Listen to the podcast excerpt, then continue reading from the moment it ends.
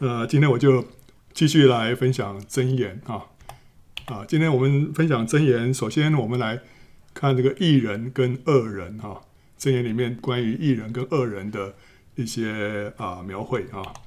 呃，什么是异人啊？我们先思想这个问题：什么是异人？那如果按照字义来讲啊，这个异人就是在法律上跟道德上都正直的人，在法律上他没有犯罪。在道德上呢，也没有什么缺陷啊，就是都是非常正直的人啊。那在圣经里面呢，是什么是义人？就是一个敬畏神啊，遵守摩西律法的人。在摩西律法包括礼仪方面跟道德方面，遵守礼仪方面呢，就比方说他都他有守安息日，那他该献的祭都有献，律法上这些礼仪方面他都尽到了啊。那十一奉献都有啊，这就叫礼仪方面的一些律法。那道德方面呢，就是你不能杀人，不能奸淫，不能偷窃啊，等等，这个是道德方面的律法啊。这两方面他都遵守了啊，所以这个是一个义人。那另外一方面呢，也可以说是一个被神肯定、跟神有对的关系的人，就叫做义人啊。好，那严格说起来啊，因为没有人能够全守神的律法。神的律法你要完全遵守是不可能的，为什么？例例如了，有一条就是你要全心全意的爱神，对不对？这条律法谁能百分之一百的遵守？这不可能啊！那要爱人如己，这也不可能百分之一百遵守啊！一一想到这个，你就你就觉得说我总是差差一大截啊！那不可以贪恋别人的东西，这个东西在我们的心里面，你总会有一些不好的贪恋。你虽然没有做出来，但你里面有贪恋的话，这个就是犯了那个律法的罪，对不对啊？所以呢，没有人能够完全遵守律法，所以，呃，保罗就说了，呃，世界上连一个艺人都没有。这也不是保罗说的，这旧约里面也这样讲，世界上连一个艺人都没有啊。好，那但是呢，从宽松的来讲啊，只要是敬畏神、用心遵守神律法的人，在圣经里面都被称为艺人啊。像挪亚是艺人啊，还有这个施洗约翰的父母亲啊，他们都是艺人啊。那呃，甚至包括外邦人。呃，像哥尼流，哥尼流也被称为是义人，所以他们不能说是百分之百遵守神的律法，但是因为他们是敬畏神呐、啊，他们也用心遵守啊，呃，能够遵守到他都遵守了，这个就被称为是义人了。好，那当耶稣完成救恩之后啊，我们只要信他，我们就被神称为义了。意思就是说，我们在神的眼中就成为义人了。这是我们跟神有一个对的关系啊。那因信称义。是我们在地位上称义啊，就是使我们有一个义人的这个名分啊，我们有这样的一个身份了。但是呢，我们还需要名副其实的成为一个真正的义人，就是还需要靠着圣灵实际活出义的生活。这个时候，我们才是真正的是表里一致，不仅有这个义人的身份，有这个名分，我们也实际上活出了一个义的生活。这就是名副其实的义人。所以箴言里面呢。对于艺人的应许跟福分，都是给我们的啊。它里面讲到说，艺人会怎么样蒙福蒙福，其实其实是是这给我们的一个应许跟福分啊。因为我们已经是是被称义了，我们有了艺人的这个名分，但是我们也需要来顺从圣灵，连于基督与神同行，这样子我们才成为一个真正的艺人。这时候我们就可以实际经历到神所应许给艺人的福分。对不对？那个那些福分应许都已经写在那边，但是我们实际上要去领受，要去得着，那就跟我们自己是不是也成为一个实际的艺人有关系。如果我们做名义上的艺人呢，我们就只能拥有名义上的福分；如果我们做实质上的艺人呢，我们就能够经历到实质上的福分。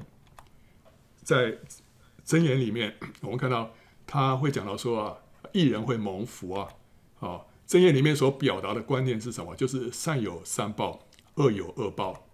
啊，比方说啊，十二章二十一节说，一人不遭灾害，恶人满受祸患。然后，呃，祸患追赶罪人，一人必得善报。然后，福祉临到一人的头，强暴蒙蔽恶人的口。一人吃得饱足，恶人肚腹缺粮。啊，耶和华不使一人受饥饿。恶人所欲的，他必推开啊！你看到这些都是讲到这个义人呢、啊，会有好的结果啊。那恶人呢，会受受到祸患啊。那另外他讲到义人会有指望，恶人所怕的必临到他，义人所愿的必蒙应允。义人的盼望必得喜乐，恶人的指望必自灭没。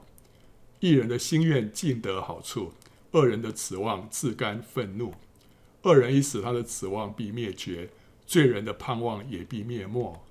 恶人在所行的恶上必被推倒，一人临死有所投靠。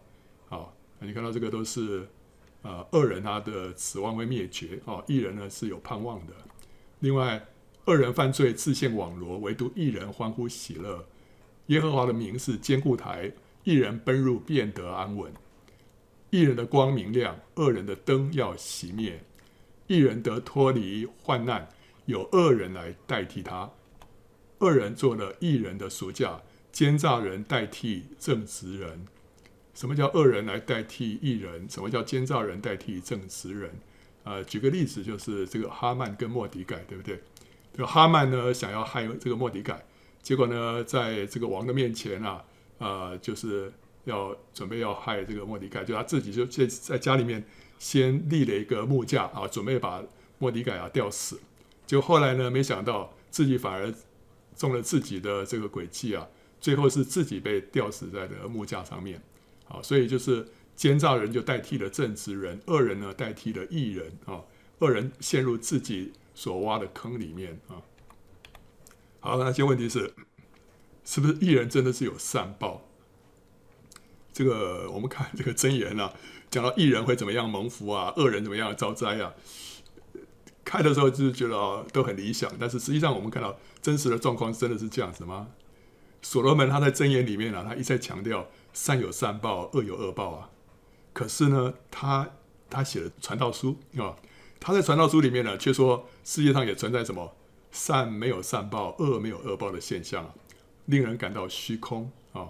他在传道书里面他怎么说哈？他说：“有一人行义，反致灭亡；有恶人行恶，倒想长寿。”这都是我在虚度之日中所见过的啊！这个不是刚刚所讲的刚好矛盾嘛？对不对？刚刚讲说这个义人一定是怎么样昌盛啊，恶人一定要怎么样的遭灾啊？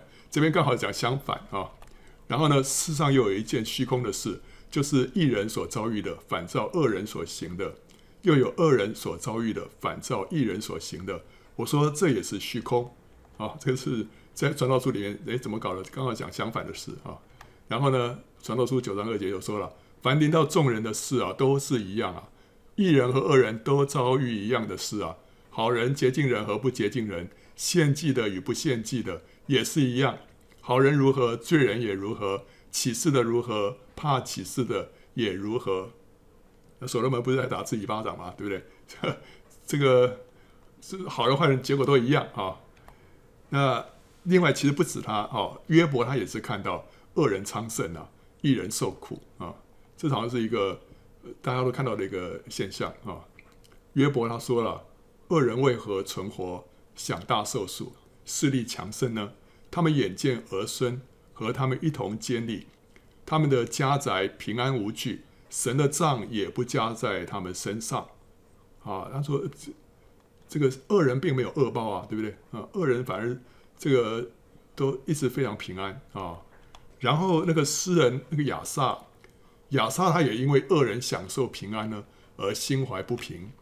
在诗篇七十三篇他说了：“我见恶人和狂傲人享平安，就心怀不平。他们死的时候没有疼痛，他们的力气却也壮实。”他们不向别人受苦，也不向别人遭灾，所以骄傲如链子戴在他们的项上，强暴像衣裳遮住他们的身体。他们的眼睛因体胖而突出，他们所得的过于心里所想的。他们讥笑人，凭恶意说欺压人的话。他们说话自高，他们的口亵渎上天，他们的舌毁谤全地。啊，所以这些这些恶人呢、啊，呃，我们中国人说啊，这个。善有善报，恶有恶报，啊，呃，不是不报，时候未到，啊可是亚萨他所看到这些人呐、啊，他们甚至于到死的时候都没有疼痛，呃，力气都壮实，都没有没有遭什么灾，哈，那这怎么回事啊？这个好像连报应都没有，哈。那关于这个善恶的这个报应，箴言跟传道书讲的完全不一样，啊，说法不同，是不是互相矛盾啊？其实不是矛盾啊，而是这两者它各自是存在于不同的条件之下啊。什么条件啊？就是关于国度啊跟公义。当神的国度啊降临的时候，什么叫神的国度降临？就是神在人的心里面掌权做王的时候，这就是神的国度降临啊。所以神在你的身上掌权做王的时候，神的国度就降临在你身上。神在这个区域里面。掌权做王的时候，神的国度就降临在这个区域里面啊。好，当神的国度降临啊，神的旨意就会行在地上，如同行在天上。那个时候，神的公义就会彰显。神的公义是什么？就是善有善报，恶有恶报。那个时候，义人就会得到义报，恶人就会得到恶报。那这个是箴言里面所陈述的原则。所以箴言里面说的，这恶人会怎么样蒙羞啦？哦啊，义人会怎么样蒙祝福啦？这个都是说，讲到神的国度降临的时候，神的公义就会彰显的结果是这样子。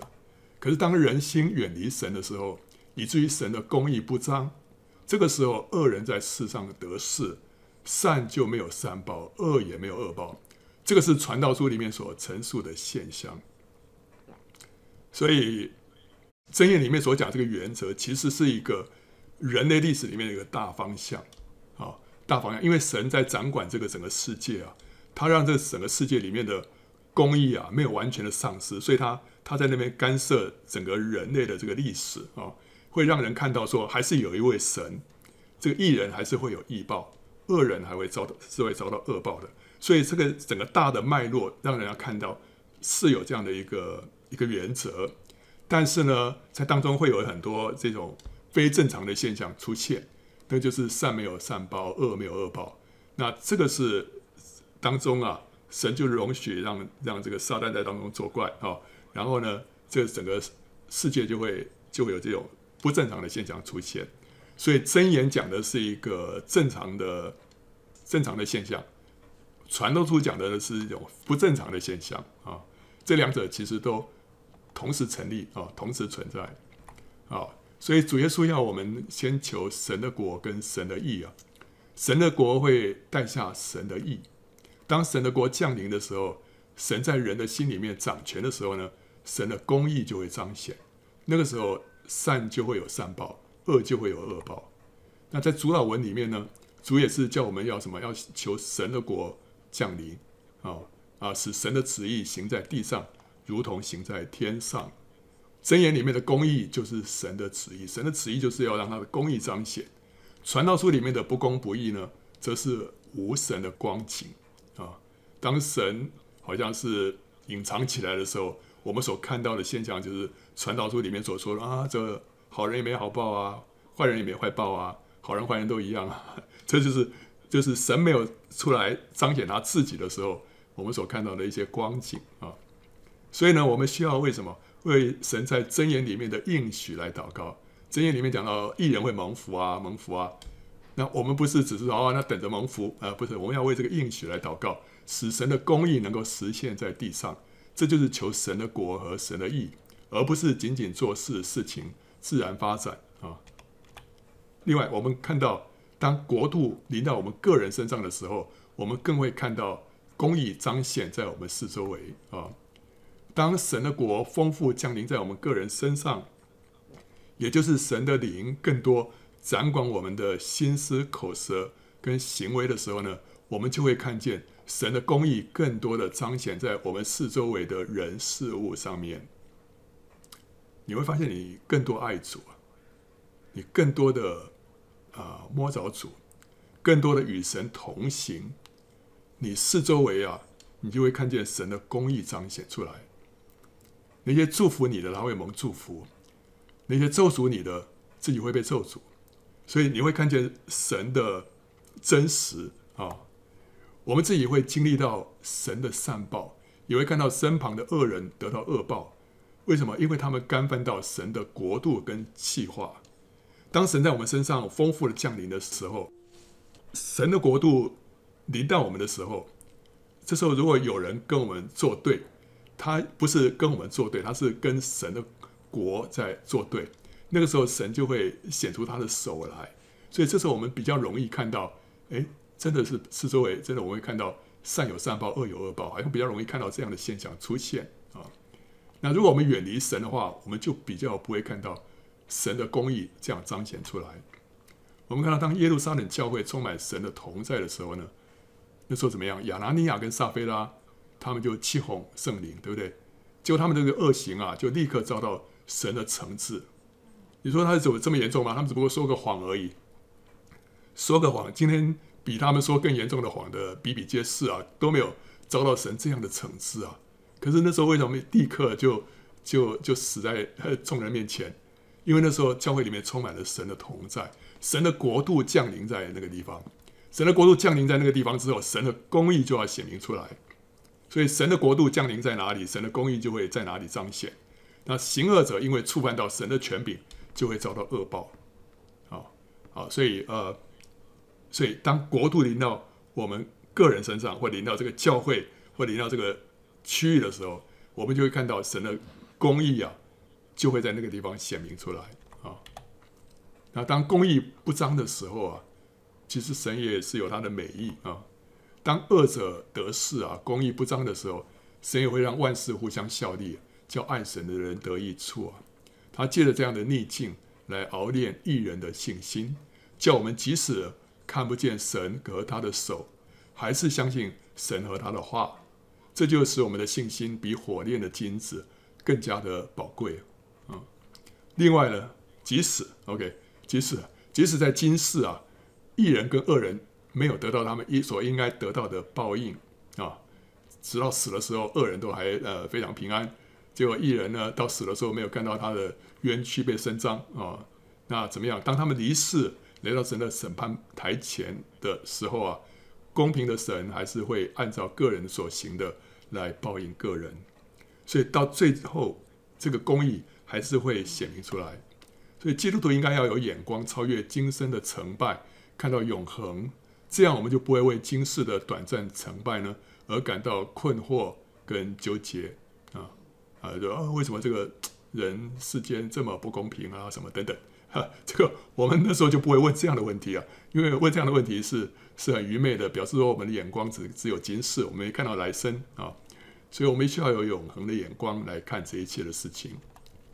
那大卫他也体认到啊，义人真的不是凡事顺利啊，他自己就说啊，义人多有苦难啊，但耶和华救他脱离这一切啊。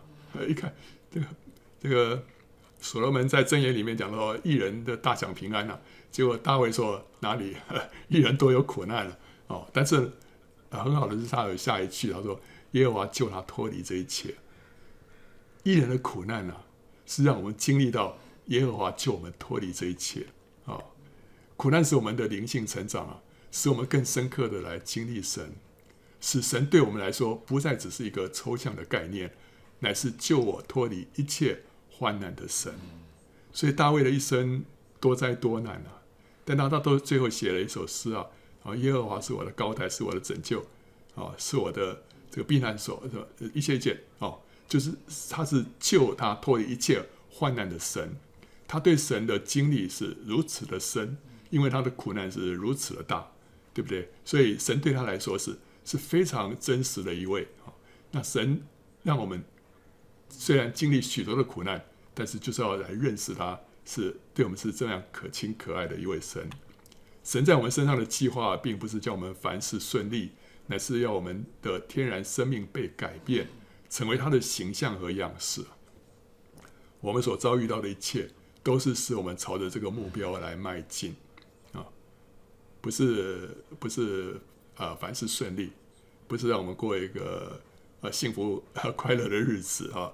要紧的是，我们这个人要被改变。有神的形象，有神的样式，要像耶稣啊，这是他真正的目的啊。我们是朝着这个目的在迈进的，其他的一切，或者是好，或者是不好，或者顺利，或者是这个不顺利，都是帮助我们要来像基督。好，我们再看这个箴言里面对于义人的描述啊，他讲到义人，义人的根啊，义人的根基是怎么样？他说，恶人想得坏人的网罗。义人的根得以结实，恶人想要得坏人的网罗，就像这样子啊。这坏人有一些网罗是是为着那些贪婪的人啊，设下一些网罗，但是呢，恶人呢，他就被这样的一个网罗啊所吸引，但是义人呢，他可以拒绝这些诱惑，他的根得以结实啊。人靠恶行不能坚立啊，啊，义人的根必不动摇啊。然后暴风一过，恶人归于无有，一人的根基却是永久。一人永不挪移，恶人不得住在地上。还有正直人啊，他这个义人有的时候他这边是用讲正直人，正直人他也有一些讲到一正直人会蒙什么样的福呢？行动正直的必蒙拯救，行事弯曲的立时跌倒。啊，所以会义人呢、啊，就是行动正直的人呢、会得到拯救。那行为正直的呢，有公义保守，他会蒙保守。犯罪的被邪恶侵覆，然后恒心为义的必得生命，追求邪恶的必致死亡。啊，这义人会得到生命啊。然后心中乖僻的为耶和华所憎恶，行事完全的为他所喜悦啊。所以这个义人呢会得到神的喜悦。然后正直人的义必拯救自己，奸诈人必陷在自己的罪孽中。恳切求善的就求得恩惠。唯独求恶的，恶必临到他身；诱惑正直人行恶道的，必掉在自己的坑里；唯有完全人必承受福分。然后义人的家啊，义人的后代怎么样？啊，恶人倾覆归于无有，义人的家必站得住。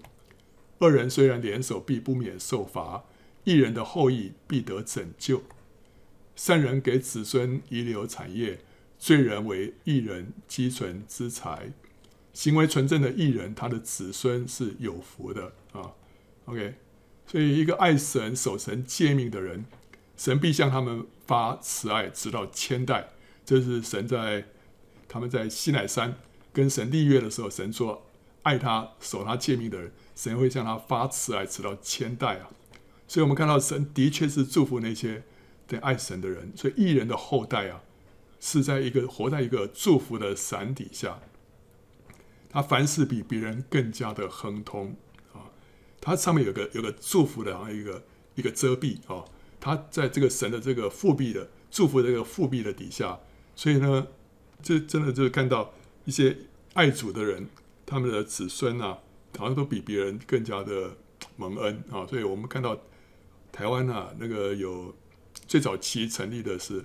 长老会啊，长老会那时候是是马街啊，就是外国的宣教士来台湾，最早设立的是长老教会。结果我们后来看到长老教会里面，怎么很多很多他们的后代都变成医生啊，很多医生都是出自长老会。那我说这怎么回事？是因为这个是他们都喜欢学医呢，还是怎么样？我想就是因为因为他们他们不仅是一代，他们是两三代、三四代、好多代的基督徒，所以在这样的一个。环境之下，他们是在活在一个祝福的伞底下，所以呢，神就祝福这这些人的后代，使他们比别人更加的亨通啊。所以这个是异人的家啊。然后呢，他说，呃，奸恶人的房屋必倾倒，正直人的帐篷必兴盛。外人俯伏在善人面前，恶人俯伏在异人门口。异人思想恶人的家，知道恶人倾倒必致灭亡。而你这恶人啊，不要埋伏攻击异人的家，不要毁坏他安居之所，因为异人虽七次跌倒，人必兴起；恶人却被祸患倾倒。然后讲了，当异人兴起的时候怎么样？哈，异人享福呢，何曾喜乐；恶人灭亡，人都欢呼。一人增多，民就喜乐；恶人掌权，民就叹息。一人得志，有大荣耀；恶人兴起，人就躲藏。恶人兴起，人就躲藏；恶人败亡，一人增多。恶人加多，过犯也加多。一人必看见他们跌倒啊。然后看到一人的道路啊，一人的路呢，好像是黎明的光，越照越明，直到日午。这个越照越明，知道不，就是说，这个他们艺人的道路啊，刚开始就像黎明的光，开始开始不是那么明亮，不是那么清楚，但他们越走。越走这条道路会越越照越明，越来越清楚，越来越清楚。所以，我们跟随主也是一样。啊、刚开始许多时候，我们还对于神的旨意还迷迷糊糊，不是很了解啊，所以有时候走走起来，走这条天路啊，就是这个跌跌撞撞。但是呢，当我们方向对了，当我们的心对了，我们越走就发现这条路会越走越清楚，越走越明亮，一直到日午，就日午是最亮的时候啊。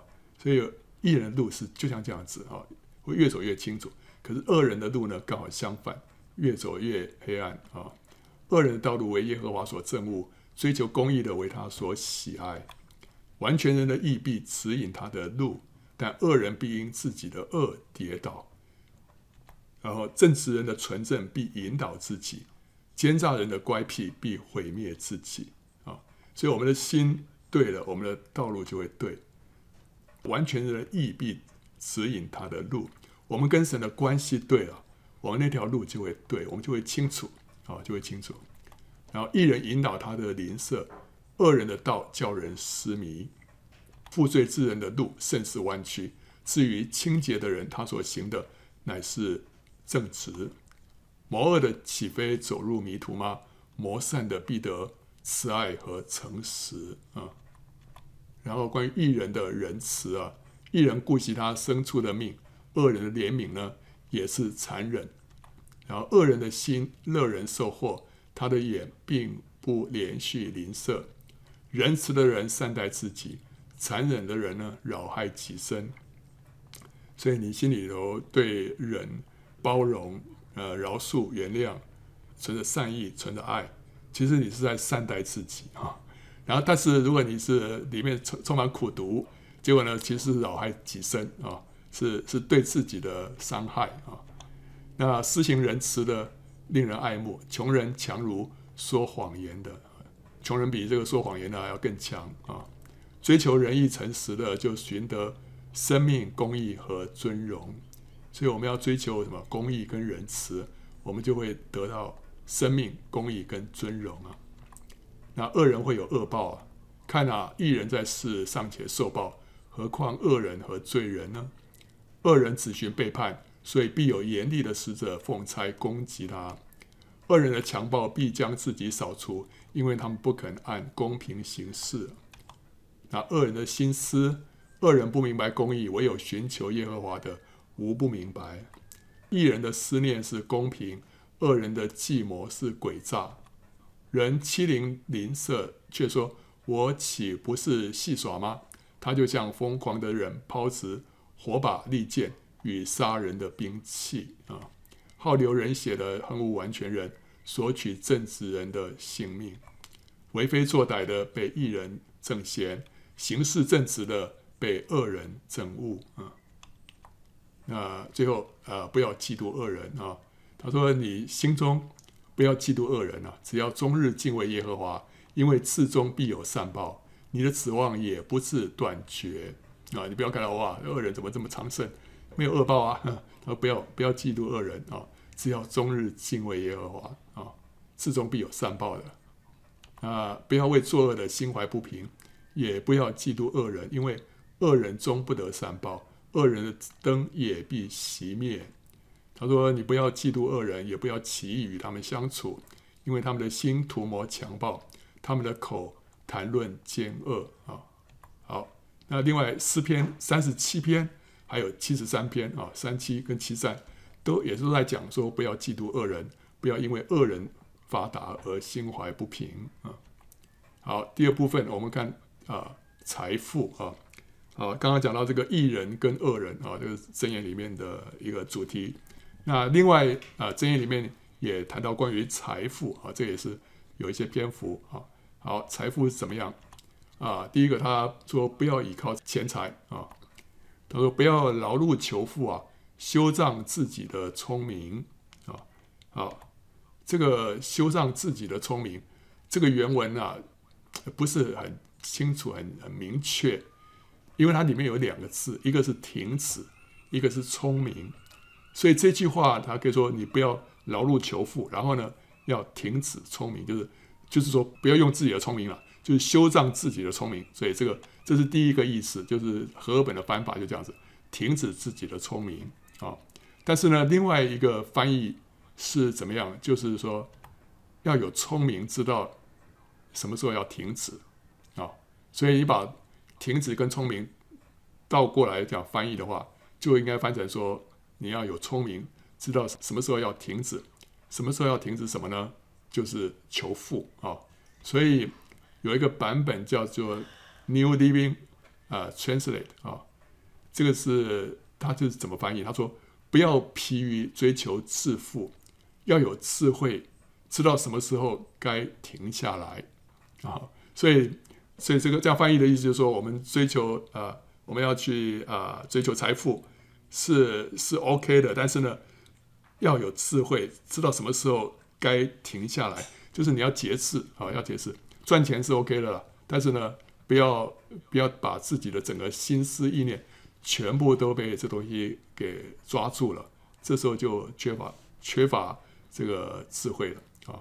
好，所以有这两种翻译的方式啊。好，那这个下一节是说，你岂要定睛在虚无的钱财上吗？因为钱财必长翅膀，如鹰向天飞去啊。我我是觉得说修造自己的聪明是比较，好像比较比较比较对啊，比较合理。那他说就是不要把眼目啊放在这些虚无的钱财上面啊，因为这个钱财一定会飞走的啊。在提摩太前书第六章十七节，他也这么说，他说你要嘱咐那些今世富足的人，不要自高，也不要倚靠无定的钱财，只要倚靠那后世百物给我们享受的神。他说：“不要依靠无定的钱财啊，这个钱财会飞的，对，会飞走的。但是要依靠什么？依靠那后世百物给我们享受的神。所以，我们不是抓住那个钞票，我们是要抓住给我们这个这些啊、钱财的那位神。我们要抓住他的手啊啊！钱财必会飞走的了，但是神却永远不离弃我。有的神我就一无所缺，对不对？他是一切祝福的来源，所以我要抓住他自己。”追求钱财终将是一场空啊！你离世的时候一毛钱都带不走，可是你追求神，你却有永恒的冠冕，你得到宇宙的至宝。这个是你永远、永远最值得做的一件事情。你要追求神，要花所有的心力来追求神。你得到他，神不会亏待你，他会供应你一切的需要。但是你追求那些祝福，而没有追求神。那些祝福也会离开啊、发怒的日子呢，资财无益，唯有公义能救人脱离死亡。什么叫发怒的日子啊？他第一个他可以说是人生的灾祸，神神发怒了，地上就有灾难，对不对？那人生遇到灾难的时候呢，会遇见这个钱财也无法逃避的这个这个时刻啊。呃，有一部电影叫《铁达尼号》啊，《泰坦尼克号》啊，那。结果那个有一幕，那时候船就要沉下去了。船要沉下去了之后呢，有一个有一个富翁啊，有一个有钱人啊，想要上那个救生艇啊，跟着救生艇只能只能这个妇妇孺啊，这个才可以上去。这些壮年人呢是没办法上去，因为空位有限。结果他就找那个船长，他说：“我把我身上所有的财财财富啊都给你，你让我能够上那个船哦。你你要多少钱我都给你。”那那个船长就露出一副不可思议的样子。他说：“你还是把你的钱留着吧，你这个钱给我，对我来说没什么意义了。因为这船这船长要跟着这条船要沉下去了，他要那那么多钱干什么？所以发怒的日子啊，资财无益啊。我们会遇到有一天，就钱财没办法救我们脱离那些灾难的时刻啊。好，这个所以发怒的日子，第一个可以讲到人生的灾祸啊啊，你得了一个，万一得了一个。这个不治之症啊，那你这再再多的钱也没有用啊。第二个讲到说死后的审判，我们在神的审判台前啊，钱财没有办法救人脱离神的震怒啊，所以钱再多也没有用，只有因信基督而得的公义才能够救人脱离永远的死亡啊。所以我们要得到这个因信基督而得的公义，这个才能够救人脱离死亡。另外，倚仗自己财物的必跌倒，一人必发旺如青叶啊。右边这个图这是什么？这个是那个无知的财主，对不对啊？你看到后面有一个什么？后面有个天使啊，然后呢，手上有拔出来的剑啊。他说啊，无知的人啊，今夜必要你的灵魂，你所预备的要归谁呢？所以倚仗自己财物的必跌倒，但是呢，义人会发望如同青叶啊，他他不是依靠财物，他乃是怎么样？他像是这个溪水旁的一棵树啊，它就与神相连了，它的根是跟神相连，所以它就从神吸取。它所需要的那些养分，它就会发旺，如同青叶啊。所以，我们需要常常跟神相连，神的生命就进到我们里面来，我们就会发旺啊。这个是，这不是倚仗自己钱财财物的人所能够有的福分啊。还有，呃，关于不义之财啊，不义之财毫无益处，唯有公义能救人脱离死亡。义人家中多有财宝，恶人得利了，反受扰害。啊这个恶人得了利啊，是不义之财，所以反而受到扰害。义人的勤劳自生，恶人的镜像致死。为什么恶人的镜像致死？因为是不义之财啊。恶人经营得虚浮的工价，撒义种的得实在的果效啊。所以我们要撒一种啊。所以我们所所花的这个时间啊，我们所付出的这些劳力啊，会有在永恒里面会蒙神的纪念啊。这个最近就就也不是受伤吗？骨折，那我就在那边服侍他。可是我服侍他的时候，我非常喜乐。我知道说我在我是在服侍神啊、我在服侍神。所以后来就每次都跟我谢谢然后，哎呀，你是你是 number one 的看护啊、然后女儿是 number one 的女儿，然后他说我是 number one 的幸福者，最幸福的人啊。我在想说，其实神让我们遭遇到这一些难处啊。是给我们一个得奖赏的机会啊！撒一种的得实在的果效！所以，所以我我会着为着神给我们这样的一个得冠冕的机会啊，啊，感谢赞美他啊，感谢赞美他，每每一天啊，靠着神的恩典这样来服侍啊啊，都是都是在服侍神啊，都在都是在服侍神，所以我们要要有从神来的。呃，眼光看见了，就是每一个难处啊，都是都是神给我们的一个化妆的祝福啊，给我们的一个奖赏，让我们得奖赏的机会啊啊！用诡诈之舌求财的，就是自己取死；所得之财乃是吹来吹去的浮云啊啊！这些不义之财都是很快就没有的。贪恋财力的扰害极佳，恨恶贿赂的必得存活。嗯然后还有关于急速发财啊，诚实人必多得福，想要急速发财的不免受罚。那这个急速发财有什么不对啊？这里急速发财跟诚实人是相对的，这个就是希伯来的诗诗歌体，他们常常有这样的一个对应啊。这个前一句跟后一句是讲同一件事情，或者是相对啊。那急速发财跟诚实人相对，意味着这个急速发财是用不诚实的手段。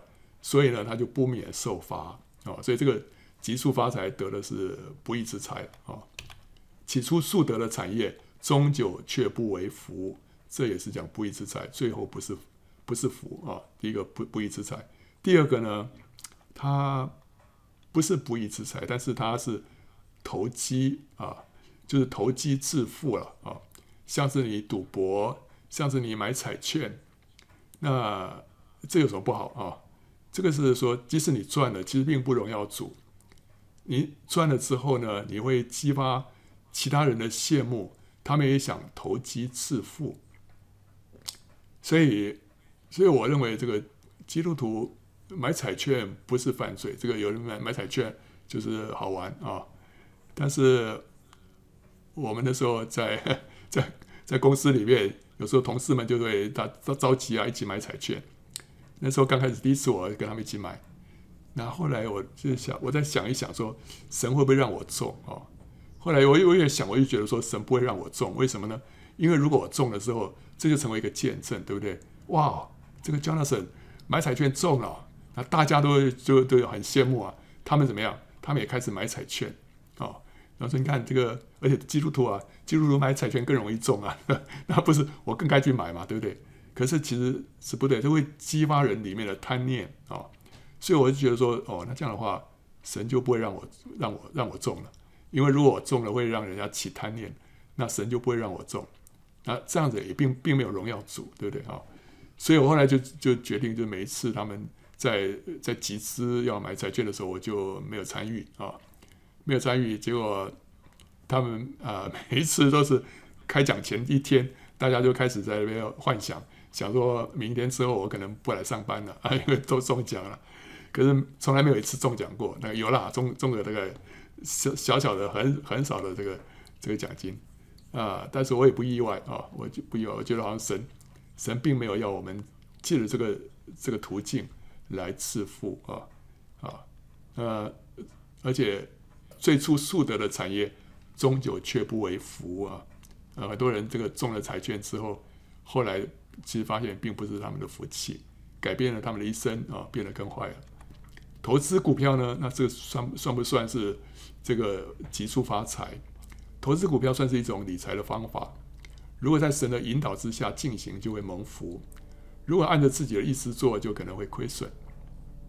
所以，投资股票这是一种理财方法，它不是不是这种呃这种急速发财啊，所以它只是一种理财的方式。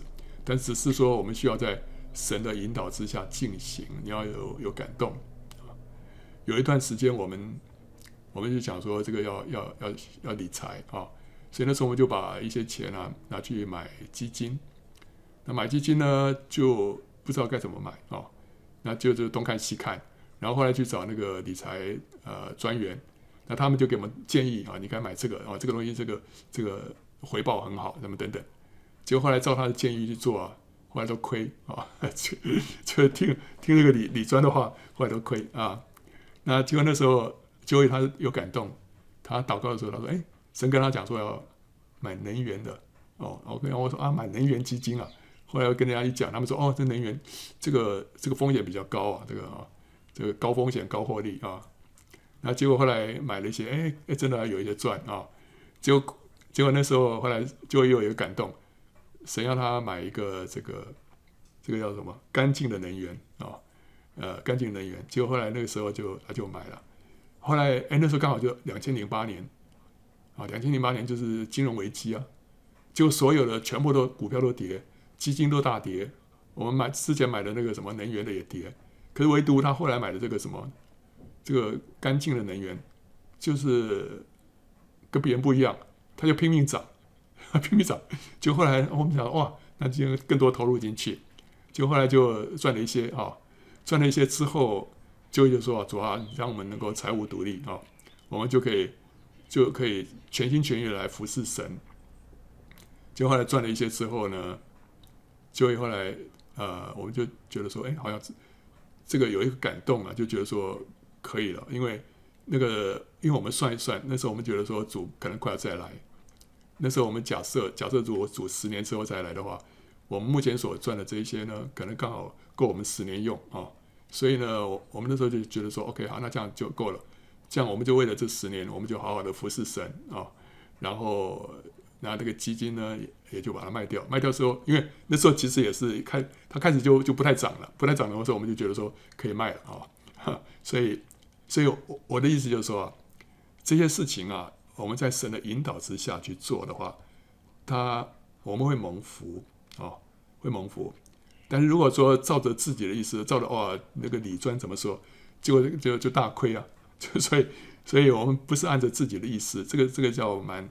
蛮小心的，所以后来我们就完全那个卖出去之后，我们就完全不再碰这个东西了，不再碰这，我们就全心全意来服侍神，因为我们觉得说神给我们目前的都够了，好，那所以啊、我们也就不用再被这个股市这个起起伏伏啊、心里头跟着上上下下啊，所以就不受那个影响了啊。OK，所以呃，我我们这个这个是一个理财，我们觉得也是需要。非常小心来依靠神啊、然后呢，不劳而得之财呢，必然消耗；勤劳积蓄的，必见加增。不劳而得的钱钱财真的很容易就就花出去了啊、但是如果是你自己辛勤去赚的，它就会慢慢的累积起来啊、那我们再看接下来看施舍啊，跟钱财有关系了。人有恶眼呢，想要急速发财，却不知穷乏必临到他身啊。什么叫恶眼呢？恶眼就是吝啬的意思啊。在希伯来人的表达当中啊，好的眼睛是讲到慷慨，坏的眼睛呢是讲到吝啬啊。下面这个图啊，这个 这个眼睛不太好，就是吝啬的意思啊。然后呢，眼目慈善，原文就是眼目好，好眼目好就是慷慨啊，啊、的就必蒙福，因为他将食物分给穷人。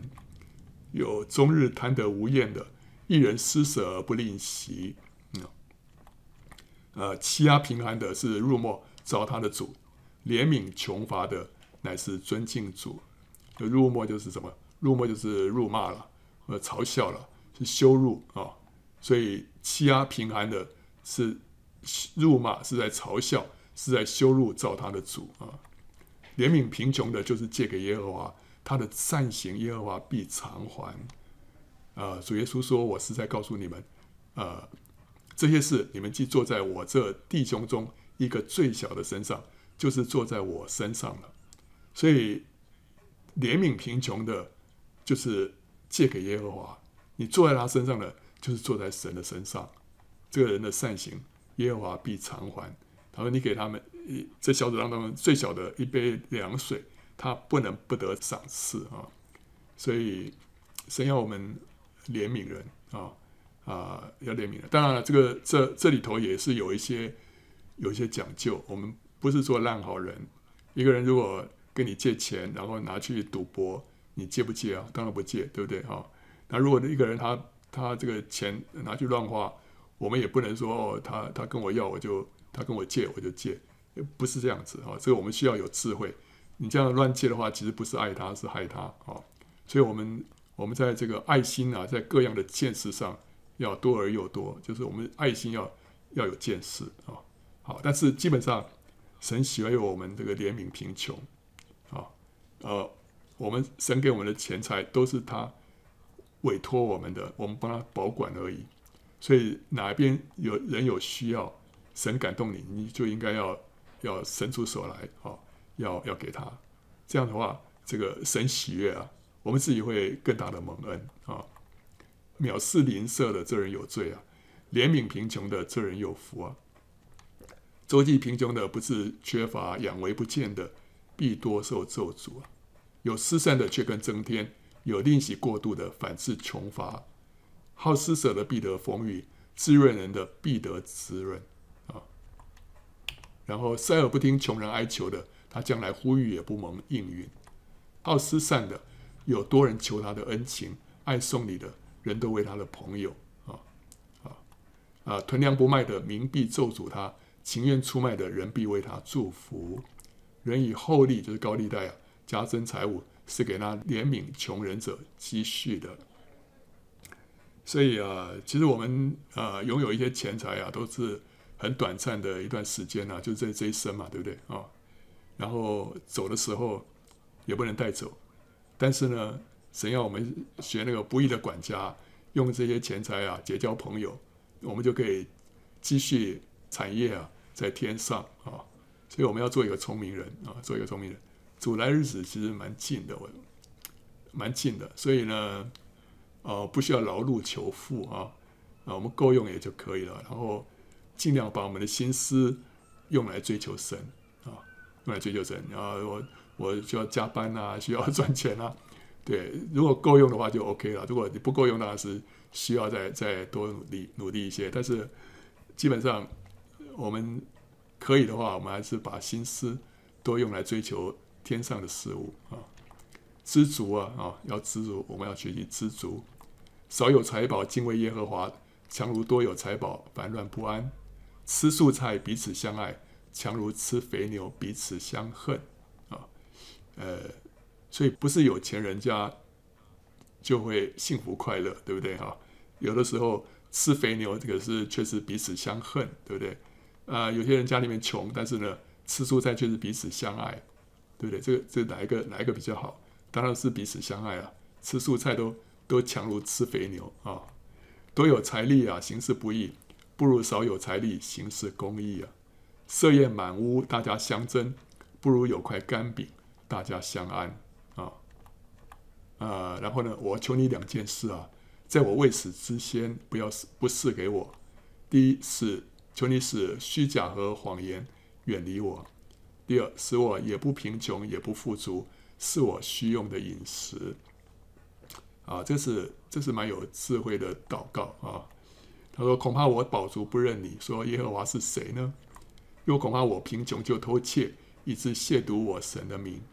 所以你看他这个祷告都是以神为中心呢、啊。啊，怕饱足了怎么样，就不认耶和华；怕穷了呢，就亵渎神的名。这都是都是关系到神的荣耀，对不对？啊，所以不是为自己。所以这个这个，我相信神喜悦我们这样祷告，就是。”是给我够用的就好。你也知道我的软弱。我如果太太有钱的话，我会怎么样？哈，我如果太穷的话，我的软弱是什么？这个神都知道。哈，所以求神不要让我们遇见这个试探，让我们呢只要够用，啊，不受到这些试探就好。要让这个试探就是虚假跟谎言远离我。这个虚假跟谎言就是那个试探啊，包括什么？对钱财的、对财富的这个幻想。这个幻想是什么？以为我若更富有，就会更幸福。这个是仇敌的谎言啊，这是试探，所以呢，让让我们不要受到这样的试探，所以让求神啊啊，让我们不去不去羡慕这些啊。然后我们看到穷人跟富户啊啊，富户穷人呢、啊，在世相遇都为耶和华所造；贫穷人强暴人在世相遇，他们的眼目都蒙耶和华光照。所以穷人也好，有钱人也好，都是神所造的。他们有一天离开这个世界啊，你看他们灵魂，其实你看不出来哪哪个是有钱人，哪个是穷人的，都是神所造的啊，都是人，他们灵魂都是在神眼眼前都是一样的宝贵的。然后行为纯正的贫穷人胜过乖谬愚妄的富足人啊。上面这个图是是是讲那个财主跟拉萨路啊，虽然是有点这个不完全对啊。但是呢，意思是代表财主跟拉萨路，拉萨路是是行为纯正的贫穷人呐、啊，那那个财主是行为乖谬愚妄的这个富足人啊，行为纯正的穷乏人胜过行事乖僻的富足人，富足人自以为有智慧，但聪明的贫穷人能将他查透。那富户的财物呢，是他的坚城。穷人的贫乏是他的败坏，败坏就是废墟的意思啊。这是讲到一个客观陈述一个一个现象。这个有钱人的财物啊，对他来说是他的这个铜墙铁壁啊，那是他是他的保护，是他的安全感。那穷人的这个贫乏呢，就是像废墟一样啊，他在里头他得不到他的这个保护啊啊。所以另外有有一句话就讲得比较更清楚了。富足人的财物是他的坚城，在他心想犹如高墙啊，在他心想犹如高墙。英文是说 like a high wall in his own imagination 啊，在他自己的想象当中呢，呃，这个他的财物啊，好像是一道高墙一样，可以保护他。所以富人的财物是他的安全感，但是对不对啊？呃，不对啊，我们的我们的安全感当然不是建立在这些财物上上面。我们的安全感在神的身上啊！贫穷人，你不可以因他贫穷就抢夺他的物，也不可以在城门口欺压困苦人，因为耶和华必为他变屈，抢夺他的，耶和华必夺取那人的命。欺压贫穷为要利己的，并送礼与富户的，都必缺乏。戏笑穷人的是辱没造他的主，幸灾乐祸的必不免受罚。然后被人轻贱却有仆人。强如自尊，缺少食物，啊，而就是这个打肿脸充胖子，啊，还不如说是呃被人轻看，但实际上你是真的里面有有有有料啊，啊，所以啊，里面是不是有真材实料是更重要了啊，啊，假作富足的却一无所有，装作穷乏的却广有财物啊，哎，所以有人说这个有钱人的这个穿着打扮。其实跟你所想象的不一样啊、我不知道是不是真的这样子，但是有人真的是就穿起来就非常非常朴素简单，你不知道他背后是家财万贯啊！好，富户管辖穷人啊，欠债的是债主的仆人啊。贫穷人说哀求的话，富足人说用威吓的话回答啊，这都是讲到一些陈述一些现实状况啊。人的资财是他生命的赎价，穷乏人却听不见威吓的话。啊，这个意思就是说，富人的财财富啊，可以向这个绑匪买赎他的性命啊，所以他的资财是他生命的赎价啊。但是穷人呢，就根本没有人会向他勒赎的，所以穷乏人听不见威吓的话啊。所以两种人他们所担心的事情不一样啊。穷人欺压平民，好像暴雨冲没粮食啊，这是两败俱伤，没有赢家啊。这个弱者欺负弱者是没有赢家的。穷人耕种多有粮食，但因不义有消灭的。什么应有不义啊？就穷人在田里的田里生产了许多粮食了，但因为蒙受不公不义的待遇，以至于被席卷一空啊。这个不义是人家对他的不义啊。好，这是最后我们看这个朋友啊，呃，我们要慎选朋友，与智慧人同行的必得智慧。和愚昧人作伴的必受亏损，啊，所以我们要跟谁在一起？要跟智慧人在一起啊！好生气的不可与他结交，暴怒的人不可以与他来往，恐怕你效法他的行为，自己就陷在网罗里。所以不要跟好生气的人，不要跟暴怒的人来往啊！我儿，你要敬畏耶和华与君王，不要与反复无常的人结交，因为他们的灾难必忽然而起。耶和华与君王所施行的毁灭，谁能知道呢？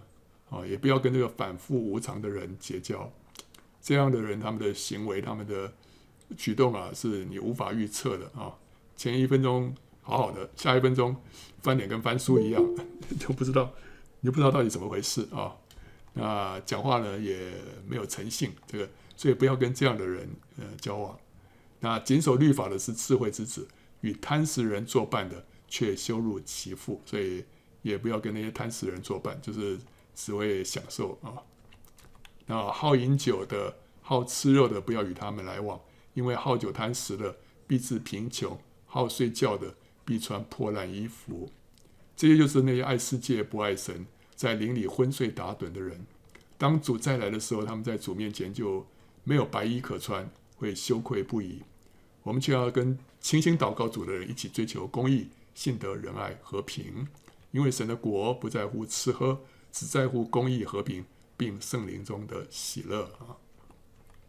然后说：“铁磨铁，磨出刃来；朋友相感也是如此啊。所以益友之间呢，可以彼此互相切磋、互相造就啊。高油与香料使人心喜悦，朋友诚实的劝教也是如此啊。左边的高油，右边的是香料啊。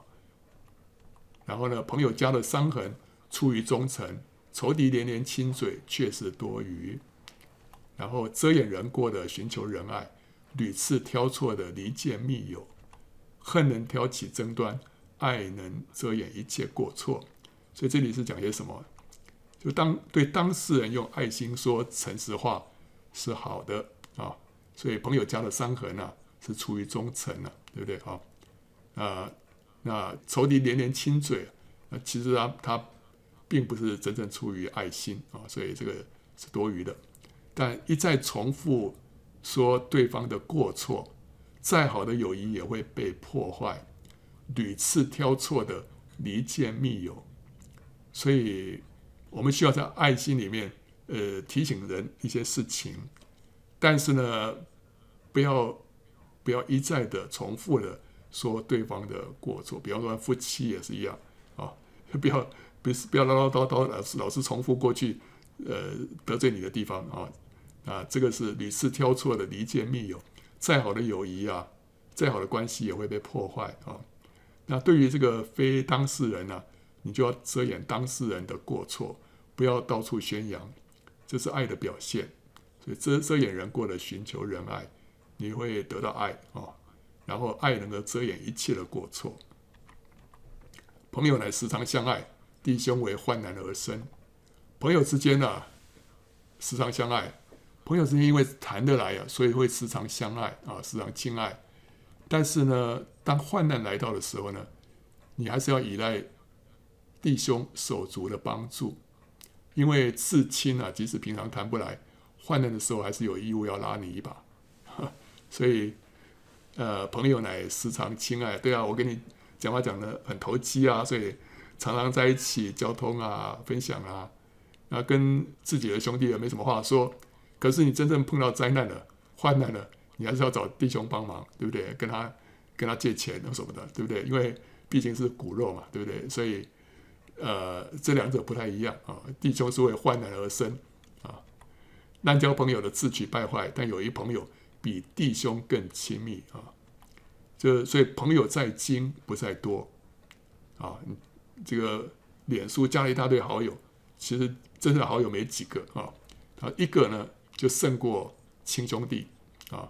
有一个朋友比弟兄更亲密啊，一个就胜过胜过许多的这个呃这个兄弟啊。但是另外，哎，这又说了，你的朋友和你呃父亲的朋友，你都不可离弃。你遭难的日子呢，不要上弟兄的家去。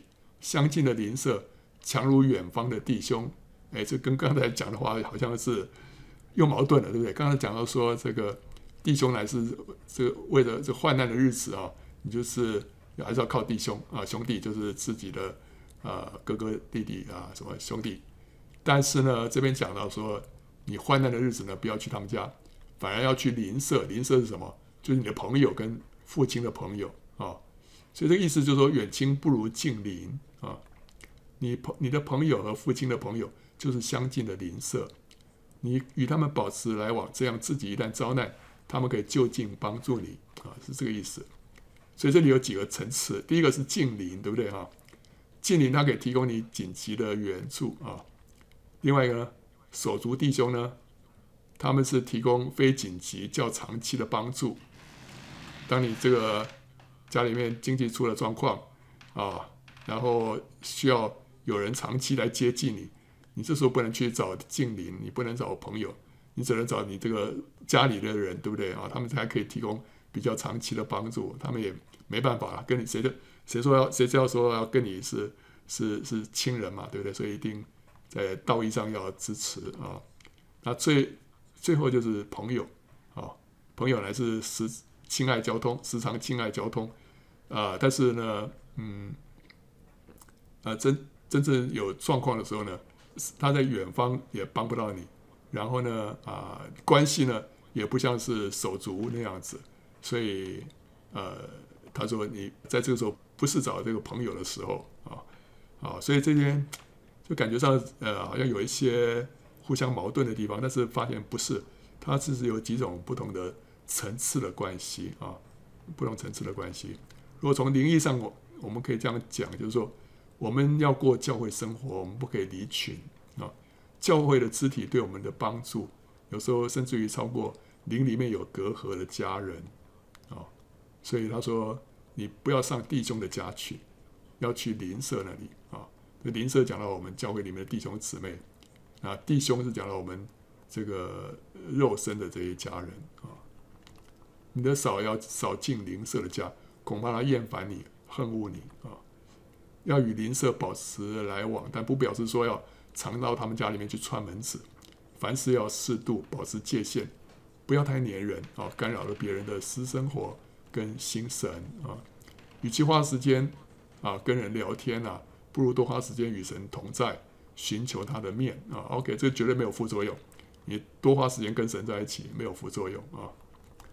财务使朋友增多，但穷人朋友远离。灵性上的富足会使人朋友增多，这个是灵性上的富足啊，因为能从他得到激励。那灵性贫乏的人呢，朋友也会远离，因为说话没有营养，言不及义，不能造就人啊。所以我们要成为一个灵性上富足的人啊，这个时候人就会从我们得到得到供应，得到帮助啊。贫穷人连邻舍也恨他，富足人朋友最多，好施散的。有多人求他的恩情，爱送礼的人都为他的朋友。贫穷人弟兄都恨他，何况他的朋友更远离他。他用言语追随他们，却走了。啊，这就讲到说物质上的那个贫富所带出来的一些现象。但是呢，我们要讲到想到说，在灵里面的贫富啊，也是有同样的同样的结果，就是当我们灵里面富足的时候呢，我们就成为多人的祝福啊。当我们在灵里面贫乏的时候，我们就不能祝福人啊，所以我们要成为一个灵里面富足的人啊。特别是一年过一年过去了，我们的年岁增长，但是我们的灵性也要跟着增长啊。我那时候年轻的时候啊，曾经全时间过，就是那时候跟 Joy 结婚，那时候就就做传道人，可是那时候我就觉得说，呃，服侍起来很辛苦，为什么？太年轻了，太年轻，所以里面。里面这个对神的经历跟认识呢，都有限。这时候要去帮助人，非常的困难啊、当然都有神的恩典啊，就是每次有些神感动，你就讲出去了，这个人就得帮助。但是总觉得这不是我，不是我，这是这是都是神意外的恩典啊、但是呢，呃，那时候就觉得自己年纪不够大啊、可后来年纪越来越大之后呢，这服侍起来就不像以前那么样的。吃力啊？为什么？因为经历比较多了，对神的认识更深了。所以，所以我们就是说，这个年纪啊，年纪在我们身上会一年一年的增加，但是我们里面对神的经历跟认识啊，也要一年一年的增加。这样我们就可以越来越有可以帮助人的。哦，这个是，这是我们觉得，但是我们会不会觉得说，哎呀，我白白头发越来越多啊，越来越老啊，皱纹越来越多啊？身体越来越差，你不会觉得遗憾，不会，因为你里面越来越加的呃成熟，越来越加的富足，你不会觉得说老是一件不好的事情，老了反而你觉得这是一个荣耀的冠冕啊。好，OK，那我们今天讲到这里，欢迎到圣经点播站观看更多相关的视频跟下载 PowerPoint 档啊。